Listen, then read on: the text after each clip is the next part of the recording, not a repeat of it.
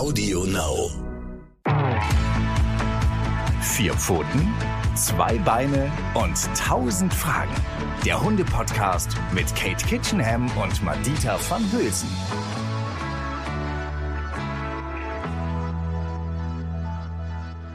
Hallo und herzlich willkommen zu einer ganz neuen Folge von Vier Pfoten, zwei Beine und tausend Fragen. Diese Folge ist anders, denn Madita muss ein bisschen mehr Zeit mit ihrem Baby verbringen.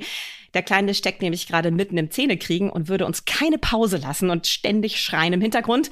Und weil das schwer zu ertragen ist für den Zuhörer, aber auch für Madita natürlich, haben wir beschlossen, dass wir jetzt mal ein paar Wochen ohne sie aufzeichnen, bis diese wirklich anstrengende Phase für Kind und Mutter vorbei ist. Aber es gibt ein ganz dickes Trostpflaster für euch. Ich konnte nämlich eine wunderbare Expertin für ein wichtiges Thema heute gewinnen.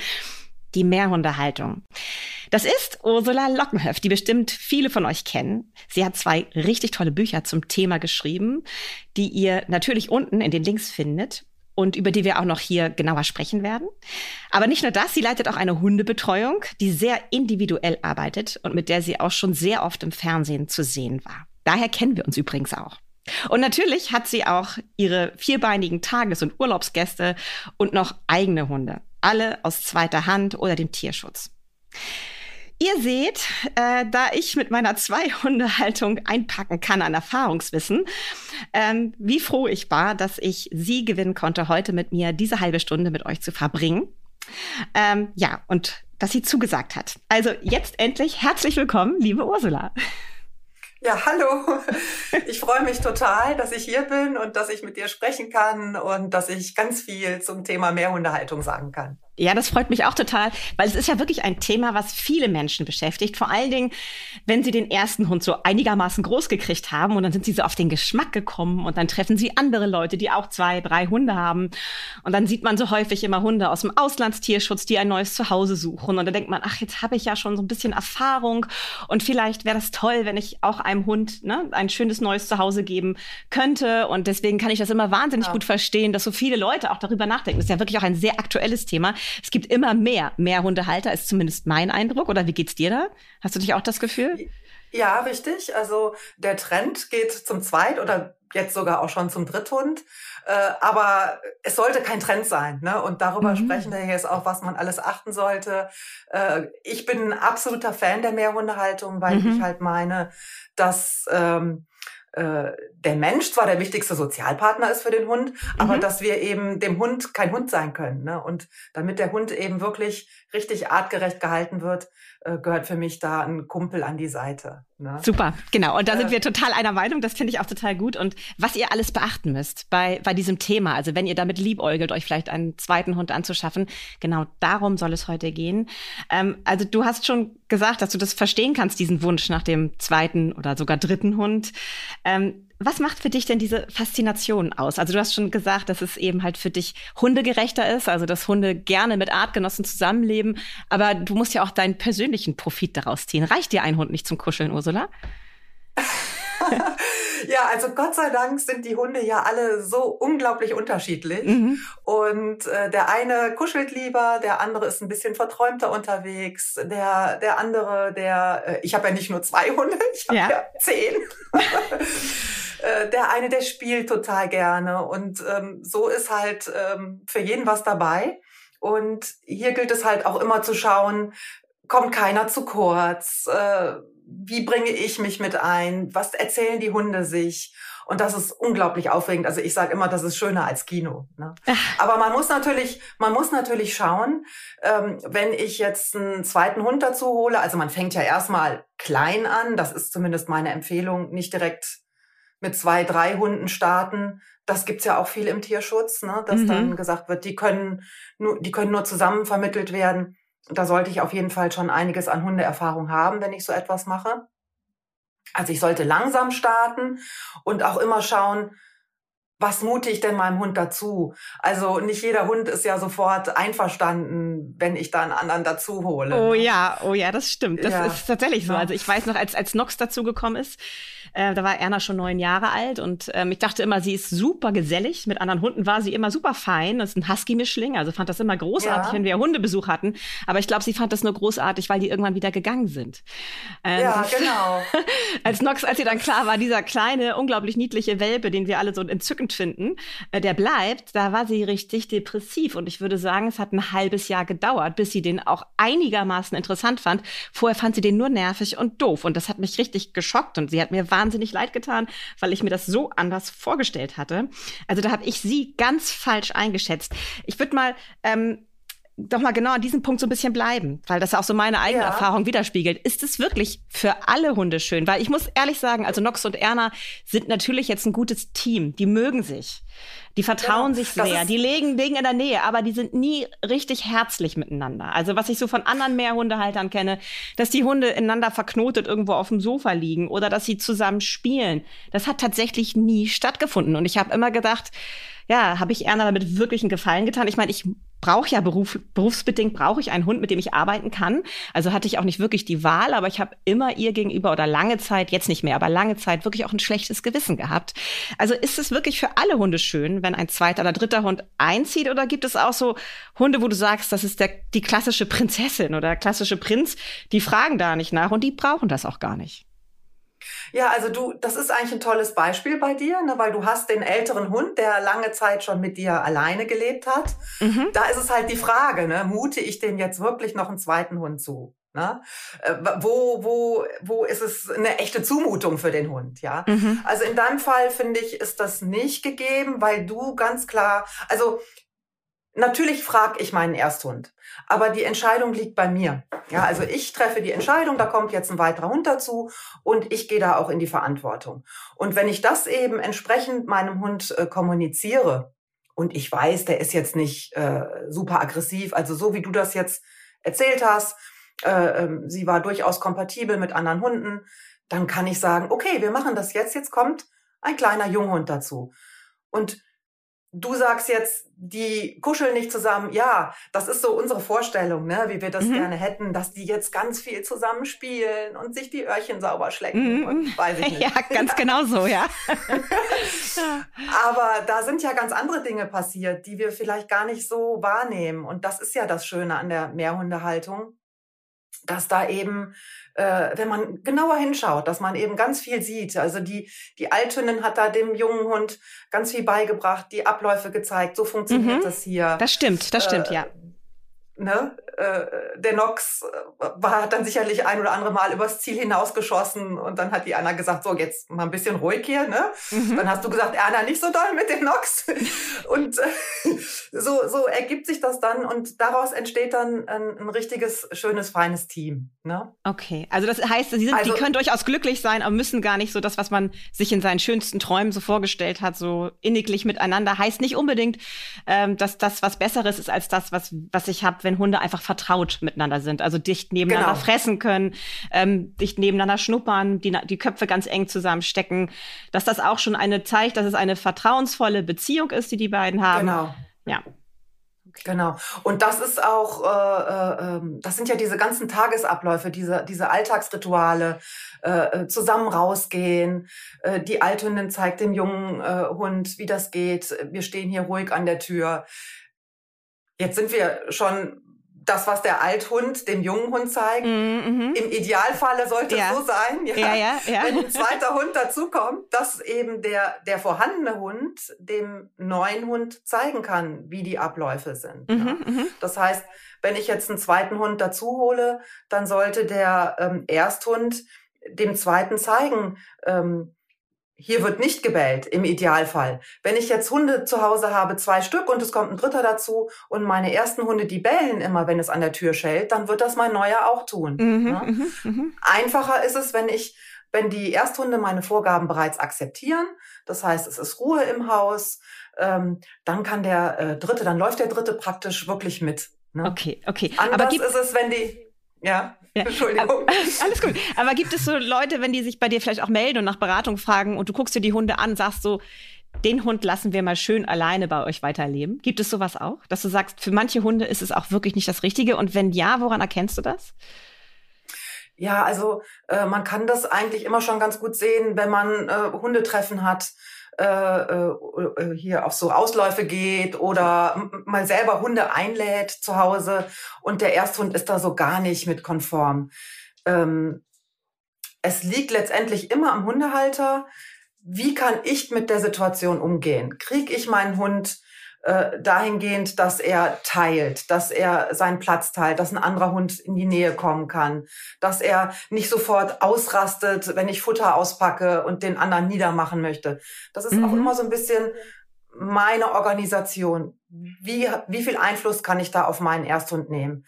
Und habe ich selber Sorge, dass der Ersthund sich so weit zurücknehmen muss, ähm, ähm, dass er zu kurz kommt. Auch dann ist das keine Entsche gute Entscheidung, wenn der zweite Hund dazukommt. Mhm. Ich gucke weniger nach dem ersten Hund, mhm. als nach dem Besitzer, wie Ach. er äh, äh, äh, sich seinem Hund gegenüber aufgestellt hat. Ja, und auch in der Lage ist, potenziell die Situation in Zukunft dann ja auch zu managen, ne? weil das hat ja genau. ganz viel mit Selbstreflexion zu tun. Erstmal wahrzunehmen, genau. dass ich was vielleicht nicht ganz richtig mache, zum Beispiel beim äh, Umgang mit anderen Hunden, wie ich da meinem Hund gegenüber trete.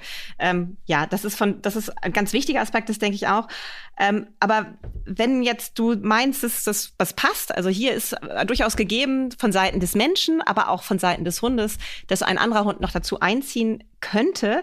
Äh, was sind diese Voraussetzungen? Was ist für dich ganz wichtig? Du hast das schon so ein bisschen erwähnt gerade, ne? So Richtung Erziehung. Es muss funktionieren. Gewisse Grundsätze, die mir als Mensch wichtig sind. Also zum Beispiel, du hast gesagt, das Bellen an der Tür möchte ich nicht, dass da Tohu Wabohu ist, wenn Besuch kommt. Ich möchte, dass es gesittet und ruhig abläuft. Ähm, das ist so ein Punkt, ne? Dass der Hund, der neue Hund, das absolut sofort übernehmen wird. Das Verhalten von dem ersten Hund.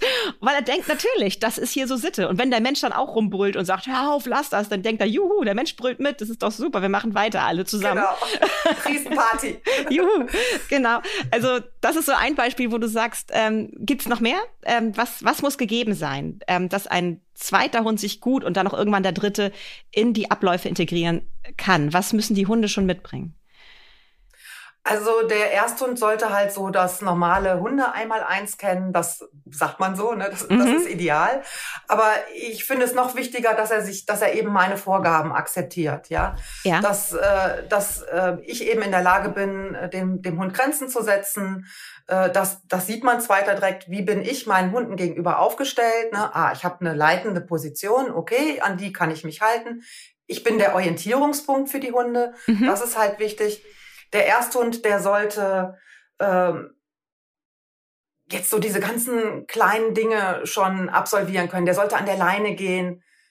Wenn ich den neuen dazu bekomme, und äh, der Ersthund geht schon nicht an der Leine, dann wird es schwierig. Also auch rein ja. kräftemäßig. Ne? Ja, auch, auch wenn es zwei Chihuahuas sind. Ne? Das ist ja. schon blöd, wenn ich zwei Chihuahuas dann. Oh Gott, zwei Chihuahuas, an die an der Leine ziehen und Theater machen, das ist äh, Gruselkabinett. Das, kann, ja.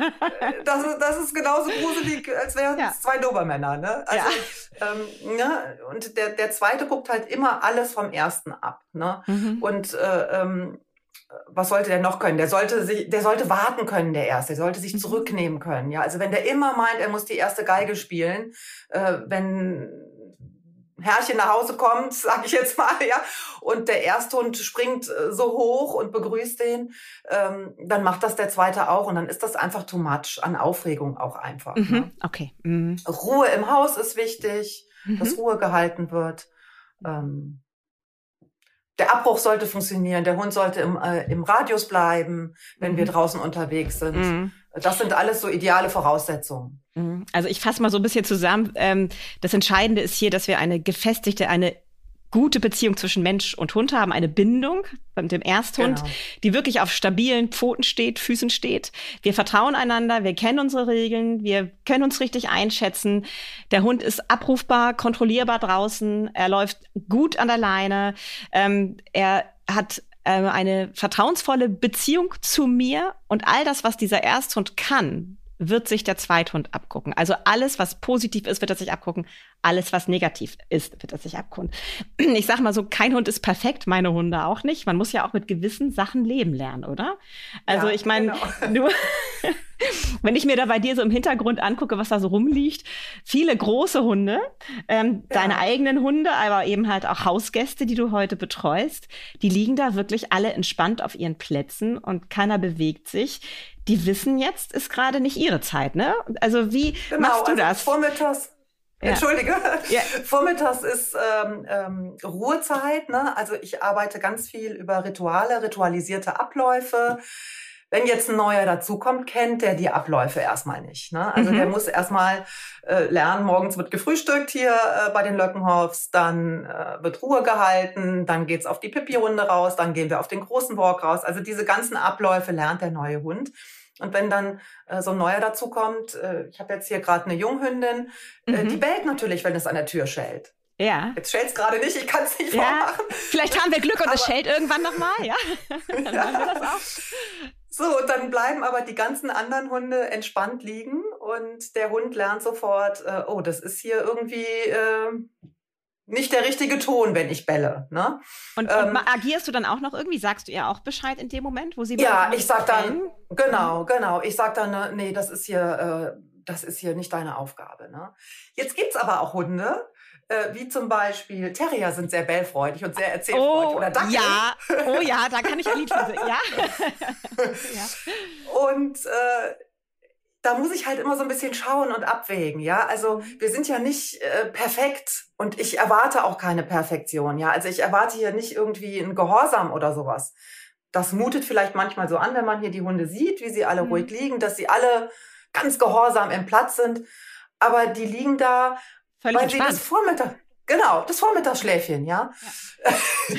Äh, und wenn ich jetzt einen Hund habe, der meint, er muss an der Tür bellen, weil er uns irgendwie ganz wichtig irgendetwas mitteilen muss und ich merke, dass er sich an diese Regel echt nicht halten kann, dann gehen wir in den Kompromiss. Also ich arbeite dann über Kompromisse. Mein Schäferhund zum Beispiel, der darf dann wuffen. Ja, mhm. also der, wenn jetzt hier einer vor der Fensterscheibe lang geht, dann das ist ja auch seine Aufgabe. Das ist sein Job als Schäferhund, ne? Ja. Ne? So, er darf aber dabei nicht übertreiben und ja. er darf die anderen nicht stören. Und er macht dann Wuff und wenn er, äh, mit diesem Kompromiss kann ich leben. Und wenn er übertreibt, schimpfe ich und sage, das war zu viel. Mhm. Auch das ist ein Signal für die anderen Hunde, dass sie sehen, okay, der, der Schäferhund passt mit mir zusammen auf die Gruppe auf. Mhm. Aber die Ursula sagt auch, das war zu viel. Ne, das mhm. sind ja immer Signale, die die anderen auch mitkriegen. Ne? Mhm. Du redest von Signalen. Ähm, jetzt nochmal für die ähm, Zuhörerinnen, die dich nicht kennen. Ähm, das ist ja nicht, sind ja nicht nur Worte, sondern du arbeitest ja auch mit Körpersprache, ne? Genau, genau, ja. Also ich arbeite immer erst äh, äh über den Blickkontakt, also ich setze einen Impuls, also eigentlich wie bei uns Menschen auch. Ja. ja? Äh, wenn ich gerne möchte, dass der andere mir zuhört und der, der spielt jetzt gerade am Handy rum, dann tippe ich den an und sage, hey, ne, kannst du mal ganz kurz zuhören? Dann hat mhm. man einmal den Blickkontakt und dann kann ich auch mit Händen und Füßen erzählen. Ja. Weil, also die Stimme ist natürlich ganz wichtig bei uns Menschen. Wir tauschen mhm. uns über die Stimme aus. Das mhm. sind die Informationen. Aber unser Körper unterstreicht das auch immer. Und ähm, je mehr wir das zusammen dem Hund auch gegenüber benutzen, also je normaler wir uns dem Hund gegenüber kommunizieren, desto besser versteht er uns auch. Mhm. Also ich bin der Auffassung, dass Hunde uns sehr, sehr gut verstehen da bist du nicht nur der Auffassung, ich glaube, das ist ja auch wirklich was, was mittlerweile wissenschaftlich untersucht wurde. Also, dass da wirklich eine große Kombination ist, auch gerade diese Kombination, die du praktizierst mit Gestik, also mit Verhaltenszeichen, ähm, aber auch mit äh, Stimme, dass man die gezielt und bewusst einsetzt, die Intonation und auch das, was du sagst in bestimmten Situationen, dass diese Kombination aus Verhalten und Stimme das ein, der einfachste Weg ist für Hunde, schnell etwas Neues zu lernen, wenn man das natürlich bewusst und richtig macht. Ähm, genau. Und das ist ja das, das ist übrigens ganz wichtig bei äh, Tierschutzhunden, wenn ich jetzt ein, äh, äh, dass ich da mal ganz kurz unterbreche, mhm. ähm, wenn du jetzt einen Tierschutzhund dazu holst, der wenig Prägung hatte auf den Mensch, der kann das nicht so gut, der weiß nicht mhm. so genau, äh, der ist ja mit deiner Stimme nicht aufgewachsen. Mhm. Und da ist es natürlich ganz, ganz toll, wenn ich ein, ein, eine sichere Bank, also einen Ersthund habe als sichere Bank, und da kann der ganz, ganz toll von lernen und verstehen, was Stimmt. ich denn von ihm möchte. Sehr, sehr guter ja. Einwand, Ursula, weil das ist auch etwas, was äh, ganz deutlich wurde in vielen Studien, dass Hunde sind ja soziale Lerntiere und die können am besten sozial lernen. Und gerade wenn Hunde aus genau. dem Tierschutz zu uns kommen, die hauptsächlich unter Hunden gelebt haben bisher, ähm, selten auf der Straße, aber vor allen Dingen leben sie ja häufig in, in, ähm, ja, in Zwingern, gemeinsam in Gruppen und mit wenig Kontakt zu Menschen. Der kommt zum Füttern mal, zum Streicheln, aber mehr kennen die ja nicht. Also das, was Ursula meint mit Stimmeneinsatz und Körpersprache, ist für die eher so ein bisschen verwirrend. Und gerade für mhm. diese Hunde ist es toll, einen Ersthund zu haben an dem sie sich orientieren können. Und dass man sozusagen den Ersthund als Vermittler hat zwischen Mensch und Hund und über diesen Ersthund lernt er dann, wie der reagiert auf unsere Körpersprache, unsere Laute und fängt an zu verstehen, die Zusammenhänge, wie eine neue Sprache lernen. Wenn du jetzt wie bisher nur Englisch konntest und jetzt auch noch Französisch lernst, so nach und nach entschließt dich ja immer mehr, was das zu bedeuten hat, was der Mensch da macht, körpersprachlich, aber eben halt auch mit der Stimme. Aber wir wissen auch von Studien, dass Hunde da sowieso eine genetische Schablone haben. Also sie sind ähm, darauf geeicht sozusagen genetisch, uns lesen zu können. Sie können schon als Welpen unsere Zeichen deuten und sogar Tierschutz, also Hunde, ähm, nicht Tierschutzhunde, Streunerhunde, die nie mit Menschen direkt zusammengelebt haben, sind in der Lage, Gesten zu deuten. Also sie haben die Voraussetzung, aber das Feintuning, das ist genau das, was Ursula meint, das müssen sie lernen und da hilft ihnen am allerbesten ein Ersthund, weil das ist sozusagen wie genau. so ein genau. Dolmetscher, kann man sagen. Sie beobachten genau. den und verstehen immer schneller die Sprache. Was bedeutet das, was der Mensch mir da mitteilen möchte? Aber ich finde, ich möchte nochmal zurückkommen, diese, was du machst mit dieser Körperlichkeit, das finde ich so wunderbar, weil es gibt ja auch immer so wahnsinnig viele Missverständnisse dazu. Hunde kommunizieren sehr viel über Körperlichkeit und das heißt nicht immer, dass man brutal und laut werden muss. Es sind ganz feine Geste, was du gerade gesagt hast. Ja, sie werden auch mal, wenn ihnen was sehr wichtig ist, können sie auch mal sehr laut werden und da ist irgendwie genau. ein sehr stumpfer junger Typ oder so. Aber ähm, grundsätzlich ist es viel über Blickkontakt. Da wird sich angeguckt und so ne, genau, Blick aufgenommen Genau. Und es sind meistens minimale Gesten. wenn das nicht funktioniert, dann geht man auch mal eine Eskalationsstufe höher. Eigentlich genau wie bei uns Menschen auch. Und deswegen genau. ist es eine tolle Methode, mit Hunden zu kommunizieren, weil sie sie so gut verstehen, weil es ihrer ja. Natur entspricht. Also Gesten, Körpersprache ist eigentlich international, sage ich immer. Ja, also wenn du jetzt nach ja. China fährst und kannst nicht Chinesisch, dann kannst du mit Händen und Füßen reden. und dann, ja. dann äh, versteht man das, ne? wenn du Hunger hast oder äh, wenn du durch die Tür, Tür möchtest oder wenn es dir zu eng ist. Du kannst dich körpersprachlich ausdrücken. Und so ist es mit den Hunden auch. Und gerade mit den Tierschutzhunden, die noch nicht so ähm, die unsere Sprache verstehen, die ja die Sprache ist ja unser Hauptkommunikationsmittel. Da ist es sehr hilfreich, wenn ich äh, mich körpersprachlich äh, mitteile. Ne? Mhm, super, ja. Ähm, und da kann ich auch sehen, wie weit möchte der Hund Berührung haben oder wo braucht er ein bisschen Abstand. Das ist eben auch ganz wichtig, die Akzeptanz. Der Hund soll mich akzeptieren. Mhm. Aber ich muss ja auch den Hund ein Stück weit akzeptieren und muss schauen, wie viel möchte er denn an Nähe. Mhm. Nicht jeder Hund möchte immer die ganze Zeit gekuschelt werden. Dazu mhm. hattet ihr, glaube ich, jetzt gerade auch einen Podcast, ja, ne? Genau, auch ja, gerade genau. Mit, was, was man beachten muss mit Tierschutzhunden, dass sie das gar nicht kennen, dass sie dann natürlich total überfordert sind, wenn du gleich mit ihm kuscheln möchtest und so. Ähm, und dass da auch ein, ein Ersthund total gut geeignet ist, dass der sieht, guck mal, das scheint schön zu sein, mit Menschen Die zu kuscheln. Ist nett, genau, ja. ja. Genau. Ach, dann, dann, dann probiere ich das vielleicht auch mal an und näher mich ihr und lass mich mal hinter den Ohren kraulen oder so. Ne? Also das ist sowas, genau. äh, wo sie sich auch ganz viel abgucken können. Also hier, äh, wenn ihr einen tollen, erzogenen äh, Ersthund habt, der eine ganz innige Beziehung zu euch habt, hat, dann ist es eine gute Möglichkeit, hier nochmal einem Tierschutzhund die Möglichkeit zu bieten, auch so ein schönes Leben an eurer Seite führen zu können. Aber ich möchte noch einmal ganz kurz zurück in diese Perspektive des Ersthundes, weil, ne, wir hast ja auch schon gesagt, es ist ja. nicht immer so, dass die mit Begeisterung reagieren. Es gibt wahrscheinlich auch Kandidaten, die sagen, oh, das ist interessant und das ist eine schöne neue Aufgabe. Da freue ich mich, dass hier jetzt jemand lebt mit mir zusammen, Artgenosse. Ähm, was beachten musst du, muss man beachten? Was beachtest du, wenn so ein neuer Hund einzieht? Ich sage jetzt mal, ich werfe in den Raum, weil es ist ja nicht nur für den für uns Menschen auch eine neue Rolle oder eine neue Aufgabe, die wir da übernehmen. Es ist ja auch für den Ersthund eine neue Aufgabe und natürlich der Tierschutzhund, der dazukommt oder der Welpe, äh, der muss ja auch sich völlig neu einfinden. Für den ist es ja auch wie eine Landung auf dem Mond erstmal. So. Also was muss ich ja. beachten, damit das möglichst schnell gut funktioniert? Ja, also das kann natürlich ganz unkompliziert ablaufen, äh, aber wenn ich ähm, ich muss halt ein bisschen schauen. Ne? Also am Anfang muss ich erstmal sehr präsent sein. Ich muss, äh, sollte die Hunde nicht alleine lassen. Ich sollte schauen, dass der Neue direkt die, die Regeln lernt, nach denen wir kommunizieren. Es, keiner verletzt den anderen. Das ist eine ganz wichtige Regel bei uns. Mhm. Und da brauche ich selber eine Erwartungssicherheit, dass das nicht passiert. Und die Hunde brauchen die natürlich auch untereinander. Ne? Das jetzt erstmal so äh, vorweg, dass ich eben sehr, sehr präsent muss, sein muss. Und zwar nicht nur den ersten Tag und sehen, ach, das läuft gut. Und mhm. am nächsten Tag gehe ich dann acht Stunden außer Haus.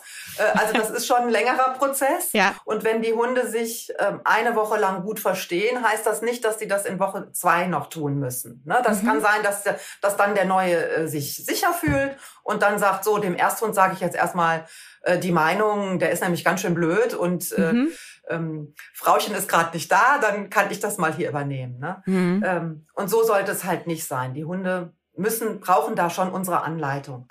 Die können ganz viel alleine regeln, aber sie sollen es ja nach unseren Regeln tun und mhm. nicht nach ihren. Ne? Ähm, ich arbeite so, dass ich den Hund erstmal äh, an der Leine in die Gruppe einführe.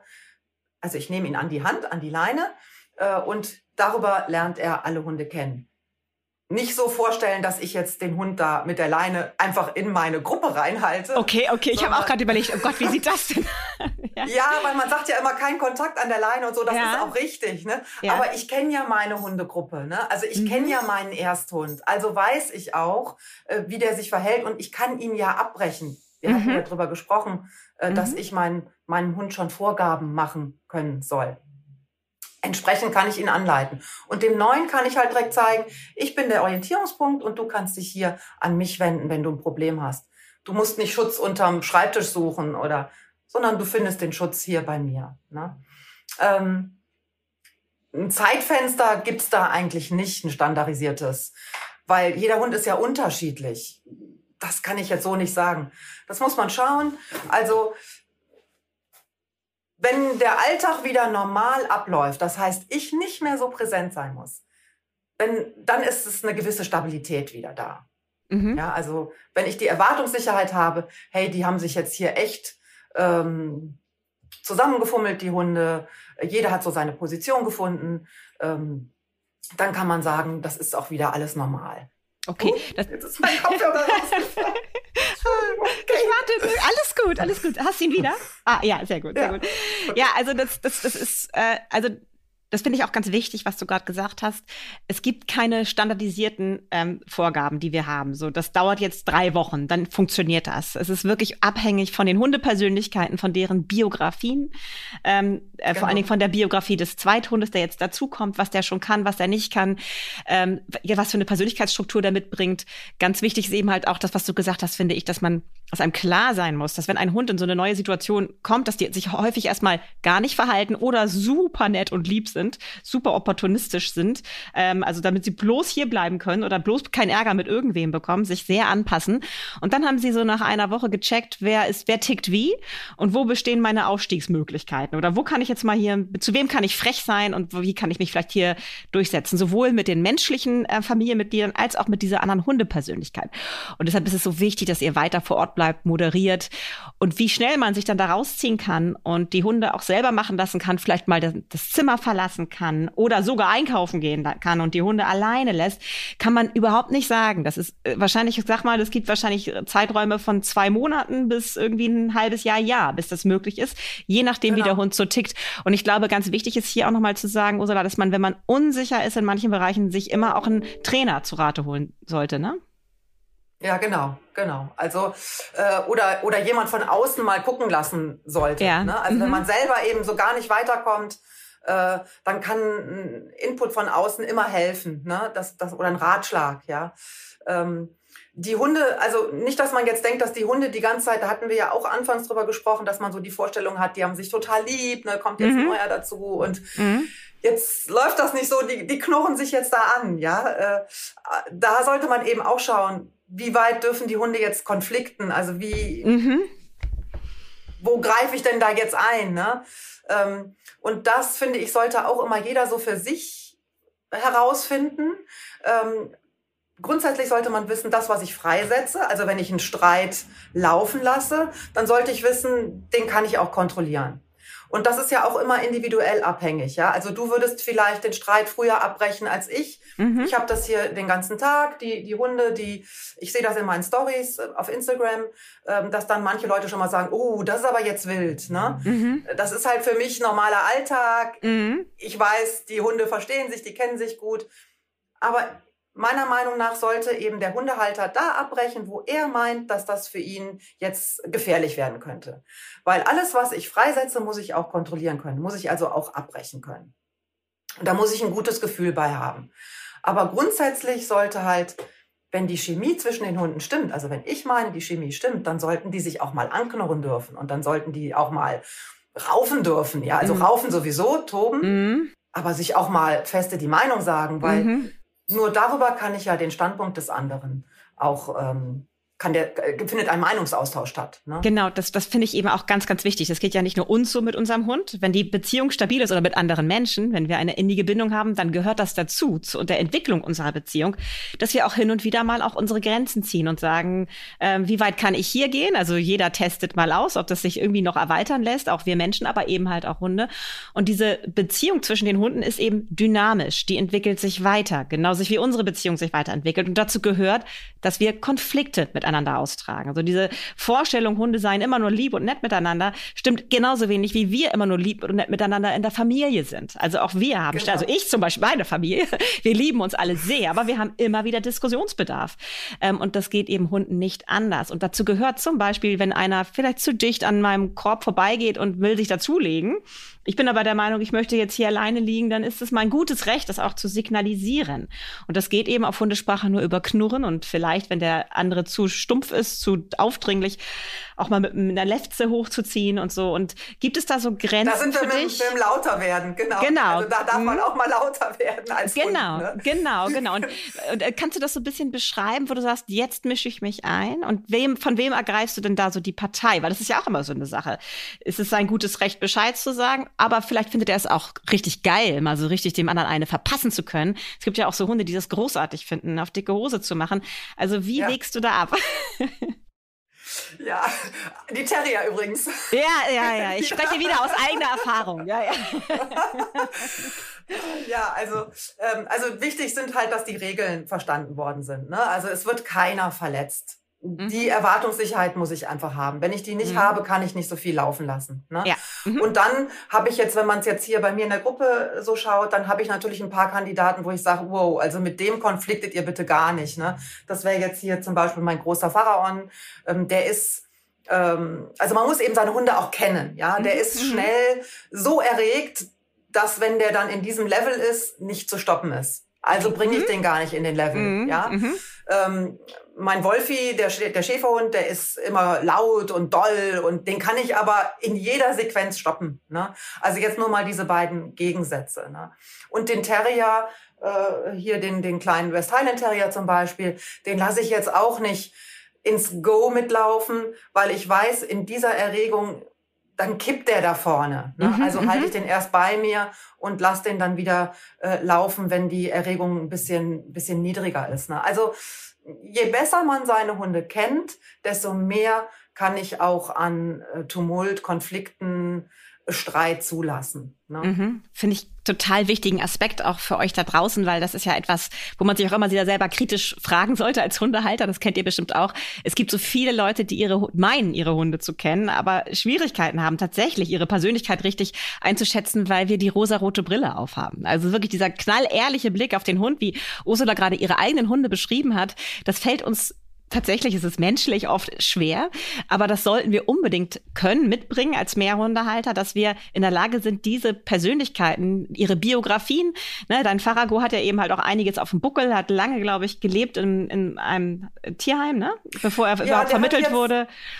Hm. Ja, der hat jetzt schon mit vielen Hunden zusammengelebt, aber da war es so voll, dass ähm, wenn er dann weniger Hunde hier hat, das ist auch ein wichtiger Aspekt. Mhm. Äh, das heißt dann immer, der Hund kommt, ist sozial, der hat mit ganz vielen anderen Hunden mhm. zusammengelebt. Wenn der jetzt aber nur noch mit einem Hund zusammenlebt, mhm. dann muss der sich ja nicht mehr so arrangieren. Und dann wittert der seine Chance. Das ist ein bisschen, wie mhm. du das eben gesagt hast, äh, am Anfang verhält er sich ganz ruhig und bescheiden mhm. und auf einmal merkt er immer mehr, ich kann mich hier entwickeln. Und dann ähm, wird er ein bisschen größtenwahnsinnig. Ne? Und da mhm. habe ich dann halt ist es auch meine Aufgabe zu achten und das zu leiten und zu lenken. Mhm, genau. Also das, diese Konfliktbewältigung ähm, äh, das richtig oder die, das Management richtig einzuschätzen, die Hunde und die Situation, um was geht es. Und ganz wichtig, was Ursula gesagt hat, ähm, dass man immer weiß, ich kann das unterbrechen. Wenn ihr das Gefühl habt, genau. das ist eine Situation, wo ich nicht mehr zwischenkomme, also dieses Erregungslevel hast du das genannt, ne? also was du bei einem Terrier eben halt gut im Griff haben musst,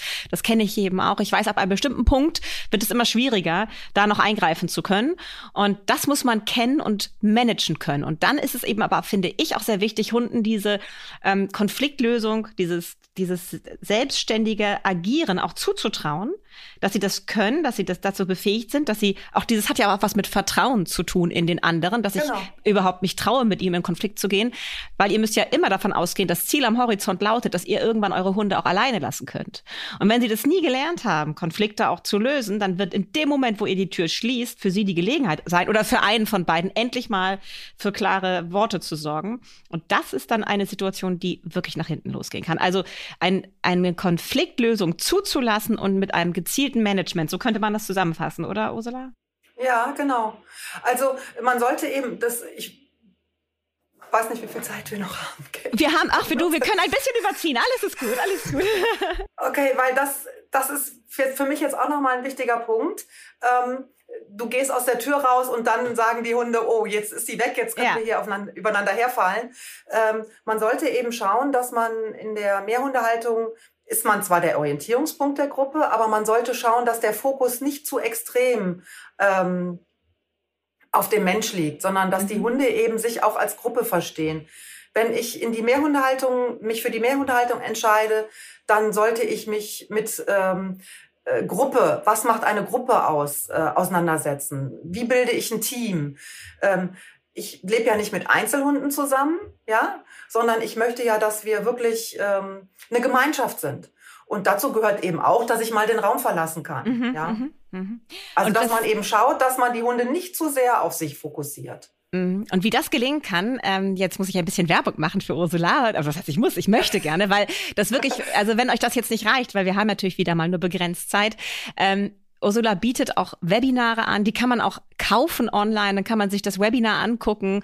Ähm, also wenn ihr sie googelt oder auf ihre Seite geht, ähm, da könnt ihr da die entsprechenden Links finden und ähm, zu genau diesen Themen, die sie gerade angesprochen hat, also Konfliktmanagement in der Gruppe und so weiter. Äh, wie führe ich eine Gruppe? Was ist zum Thema Mehrhundehaltung zu beachten? Ähm, wird da sehr detailliert nochmal drauf eingegangen, auch mit Videobeispielen, die einem wirklich helfen, solche Situationen auch gut selber einschätzen zu können, also die einen befähigen, ähm, vielleicht auch selber das managen zu können. Ähm, und natürlich gibt es deine tollen Bücher zu diesen Themen, die ich hier auch nochmal allen dringend ans Herz legen möchte, die sich näher mit diesem Thema beschäftigen möchten oder die mit dem Gedanken spielen, einen Hund bei sich einziehen zu lassen. Ich würde es jetzt nochmal ähm, noch mal einmal auf eine Sache eingehen, die du schon ein paar Mal erwähnt hast, aber ich finde es trotzdem so wichtig, dass ich dafür mir auch noch Zeit nehmen möchte. Das sind diese Rituale. Ja. Ähm, weil ich glaube, das macht viel äh, deines Erfolges aus, mit Hunden zu leben und zu arbeiten, wie man ja immer, immer noch so schön sehen kann. Ne? Also wir äh, sprechen jetzt hier irgendwie fast 40 Minuten und du bist immer noch in einem völlig ruhigen Umfeld, obwohl bei dir so viele Hunde auf dem Boden rumliegen. Ähm, also Rituale hast du schon gesagt, es gibt deine Fütterzeiten morgens, es gibt deine Schlafenszeiten, die geben deinen Hunden Orientierung. Das ist ja so eine Sache. Aber was ist mit Eifersucht, also mit individuellem Zuwenden? Das ist ja was, was man durchaus auch schon kennt von der Hundewiese, dass du einen anderen Hund total niedlich findest, das findet dein Hund aber gar nicht witzig und kommt dann an und drängelt sich dazwischen oder verhält sich vielleicht sogar auch auffällig diesem Konkurrenten gegenüber.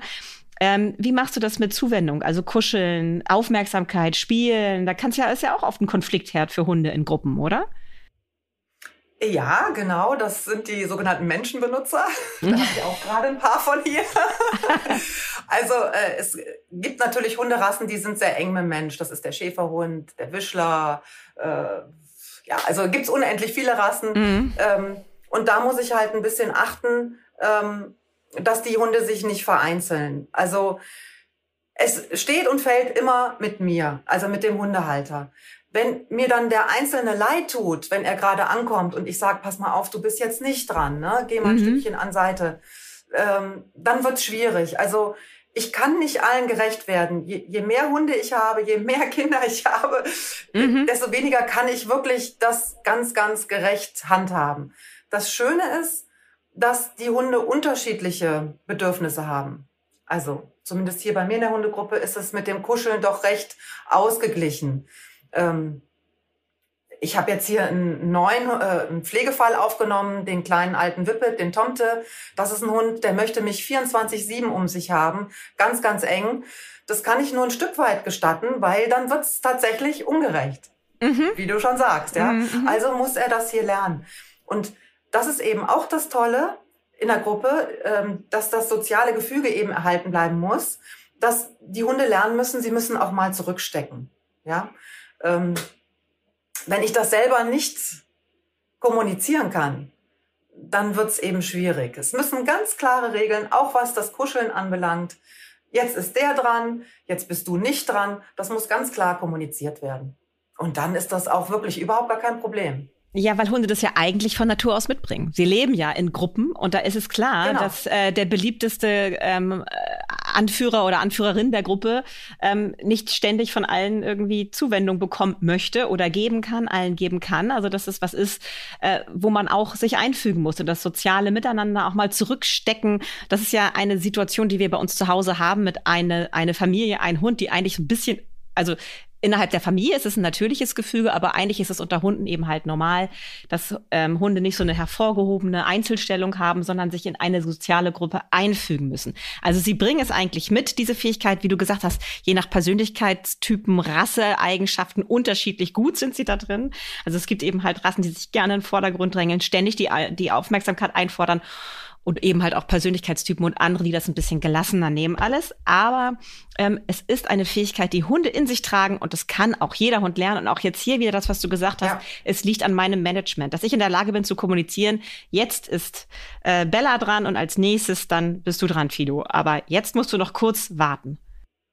Der Hund selber versucht immer erst möglichst viel Mensch zu bekommen, möglichst viel Futter, möglichst viel Spielzeug. Ne? Mhm. Und es ist halt meine Aufgabe, die Ressourcen und dazu gehört auch der Mensch zu verwalten. Ne? Sehr, und je klarer gut. ich das, je klarer ich aufgestellt bin, desto besser kann ich das mhm. natürlich auch meinem Hund äh, klar machen. Ich komme jetzt zu meiner allerletzten Frage, Ursula. Und zwar eine Sache, die mich immer sehr beschäftigt, weil man hat ja immer, ich, du hast ja auch mehrere Kinder, ne? Und ich weiß noch, wie ja. das früher war. Also meine, unsere Kinder sind ja schon groß, deine sind schon groß, meine sind schon relativ groß. Die wollen jetzt nicht mehr so viel mit uns zu tun haben. Aber ich weiß noch, früher nee. war das manchmal so, dass ich eins von beiden mir dann geschnappt habe und mit denen einen Ausflug gemacht habe. Irgendwas, was die toll finden. Und dann hat man nochmal so einen ganz anderen Blick auf sein Kind bekommen, was das kann, was das schon gelernt hat, wie es sich entwickelt hat. Das so im Alltag oft so untergeht, weil man mit allem so abgelenkt ist. Ne? Das erinnerst du wahrscheinlich auch, oder? Ja. genau, das war immer so ganz schön, dieses Kind mal nur für sich zu haben. Und wenn man jetzt mehr Hunde hat, das kenne ich eben halt auch mit Erna und Nox, eine sehr alte Hündin jetzt, die ist jetzt 16,5, die alte Oma, und einen relativ jungen Hund noch, ähm, dann hat man immer das Gefühl, einem nicht gerecht zu werden. Und dann tut es total gut, finde ich, mal mit dem einen alleine, sei es mit Erna jetzt einfach so eine langweilige Runde in Zeitlupe zu gehen, wo sie an jedem Grashalm schnuppern darf. Und eben halt mit Nox irgendwas mit Action zu machen, dass wir beide Spaß zusammen haben. Ist es was, was du so grundsätzlich auch empfehlen würdest für die Mehrhundehaltung, dass man sich auch mal jeden Hund einzeln rausnimmt und mit ihm mal ganz alleine was macht? Oder ist das fürs Gruppengefüge eher nicht so gut? Ja, also das, auch das kommt ähm, auf die Hunde, auf die Gruppe an. Also jetzt in deinem Fall alter Hund, junger Hund, finde ich das schon sinnvoll, äh, weil so wie du das eben alles schon beschrieben hast, ja, dass man eben da auch die Bedürfnisse des Einzelnen so ein bisschen berücksichtigen muss. Ne? Der Junghund, der möchte spielen, der möchte laufen, der Alte möchte so ein bisschen mehr seine Ruhe haben. Ne? Auch ich habe das mit meinen alten Whippets so gehandhabt, dass die am Ende, die letzten anderthalb Jahre, sind die auch nicht mehr mit auf die Walks gegangen. Ne? Aber wir haben halt hier äh, zu Hause ganz viel gemacht, ja. Ähm, viel heißt nicht, ich bespaße die Hunde die ganze Zeit, ne? also nicht falsch verstehen. Viel heißt eben, dass sie hier mit äh, gelegen haben, sich beteiligt haben, die die Ohren sauber geschleckt haben und so weiter. Also man sollte eben achten, wenn man sich einen Hund rauspickt und mit dem alleine was macht, tolle Sache, auf jeden Fall. Hunde haben ja auch unterschiedliche Talente. Der eine kann gut Mantrailen, der andere macht lieber Agility. Na, das kann ich mir ja dann mit den Hunden ähm, raussuchen und dann solche Events machen. Ähm, aber dass ich dann, der, der Fokus sollte immer auf der Gruppe liegen. Dass wir eben ein Team sind. Ich bin nicht mit Einzelhunden, ich lebe nicht mit Einzelhunden, sondern wir bilden eine Gruppe. Und das muss halt immer der Fokus sein, dass das ganze soziale Gefüge stimmig ist, dass jeder seine Position hat. Und dann kann ich mir auch mal einen einzeln rausholen und sagen, komm, heute machen wir beide mal was. Ne? Ist doch schön. Ja, klar. Ne? Ja. ja. so, ihr Lieben da draußen. Ich weiß nicht, wie es euch ergangen ist, aber ich bin mir ziemlich sicher, genauso wie mir. Ich habe ganz viel mitgenommen. Ursula, es war ein wunderbares Gespräch, sehr, sehr bereichernd. Und ähm, ich bin mir auch sicher, viele sind neugierig geworden, möchten dich noch näher kennenlernen und werden mal reinschnuppern in deine Webinare, deine Workshop-Angebote. Du machst auch manchmal, dass du Leute mitnimmst, ne, auf dem Walk. Das habe ich auch schon mal gesehen. Ja, genau, online. auf die Touren. Dann kann man sich anhängen und ja. Teil unserer Gruppe sein. Genau. Oh, das will ich auch mal schaffen. Irgendwann schaffe ich das mal. Dann komme ich mal mit. okay, du, also vielen, vielen herzlichen Dank. Es war ganz toll. Sehr, und sehr gerne. ja, ich hoffe, wir sehen uns mal bald in echt wieder, nicht nur am Handy. Genau, unbedingt. Ja, also. Das würde mich auch freuen. Ach, guck mal, jetzt ist da hinten auch, siehst du, sie merken an deiner Stimme, ne? Hier ja, ist Bewegung drin. jetzt wird sich geschüttelt. Der erste streckt sich und schüttelt sich und guckt schon. Typischerweise ein Wischler. Also, Ursula, ganz viel Spaß heute noch mit deinen Hunden und schön, dass du dabei warst. Ja, sehr gerne. Bis bald, Kate. Bis dann. Tschüss. Tschüss. Vier Pfoten, zwei Beine und tausend Fragen.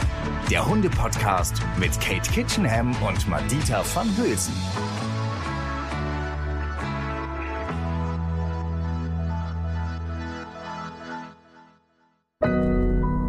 Audio Now.